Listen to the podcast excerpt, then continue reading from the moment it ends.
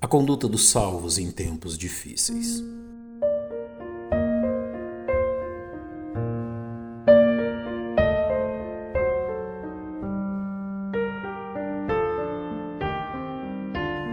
A leitura das Sagradas Escrituras constitui-se para o salvo em Cristo e um fator absolutamente insubstituível no enfrentamento das vicissitudes desta vida, de tal forma que nada pode ser comparado à sua importância.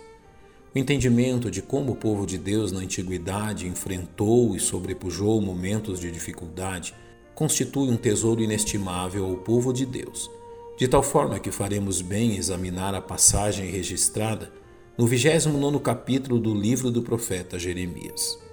Este capítulo registra a carta enviada pelo profeta a todos os judeus que se encontravam no cativeiro babilônico. Sua intenção é desfazer o engano criado por falsos profetas de que em breve Judá seria liberta e voltaria a habitar em Jerusalém, fazendo cessar em submissão dos judeus a disciplina de Deus e levando-os a entender que deveriam aceitar as condições e aguardar o livramento do Senhor. Esta carta escrita pelo profeta nos ensina a importância de ajustarmos nossos planos e pensamentos à vontade de Deus, enquanto passamos por tempos de aflição, e faremos bem em atentar à sua instrução. O profeta inicia seu direcionamento a seu povo, revelando como deveria ser a conduta deles em meio àquele tempo de dificuldades na Babilônia, ao dizer-lhes: Edificai casas e habitai-as, plantai jardins e comei o seu fruto, tomai mulheres e gerais filhos e filhas, tomai mulheres para vossos filhos, e dai vossas filhas a maridos, para que tenham filhos e filhas. Multiplicai-vos ali, e não vos diminuais. Procurai a paz da cidade, para onde vos fizer transportar em cativeiro, e orai por ela ao Senhor, porque na sua paz vós tereis paz. Em suma, Jeremias lhes exorta a não paralisarem suas vidas enquanto o difícil tempo do cativeiro durasse.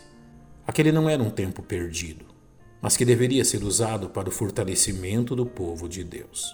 A segunda instrução de Jeremias diz respeito a serem criteriosos quanto a quem eles dariam ouvidos em meio àquele tempo de lutas. Sabedor dos perigos que rondavam seu povo, o profeta os exorta. Não vos enganem os vossos profetas que estão no meio de vós, nem os vossos adivinhos, nem deis ouvidos aos vossos sonhos que sonhais, porque eles vos profetizam falsamente em meu nome. Não os enviei, diz o Senhor.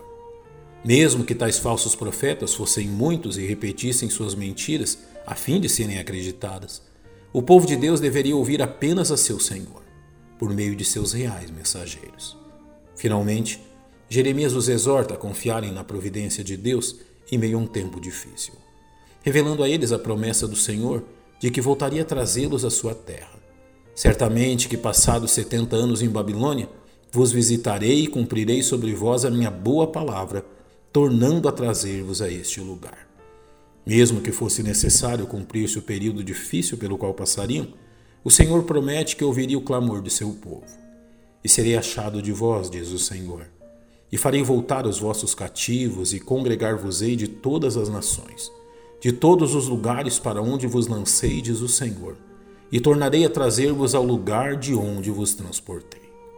Estes três princípios revelados nesta carta de Jeremias servem de grande ajuda ao povo de Deus hoje, lhes ensinando a importância de não paralisarem suas vidas devido às dificuldades, pois ainda muito pode e deve ser feito pelos salvos do Senhor. É importante também que determine em sua mente não dar ouvidos ao clamor deste mundo, e sim ao Espírito de Deus e sua orientação através da Bíblia, como também manter sua confiança no Senhor e em sua santa providência. Que o coração e mente dos salvos estejam firmes na verdade do Senhor. E sabemos que todas as coisas contribuem juntamente para o bem daqueles que amam a Deus, daqueles que são chamados segundo o seu propósito.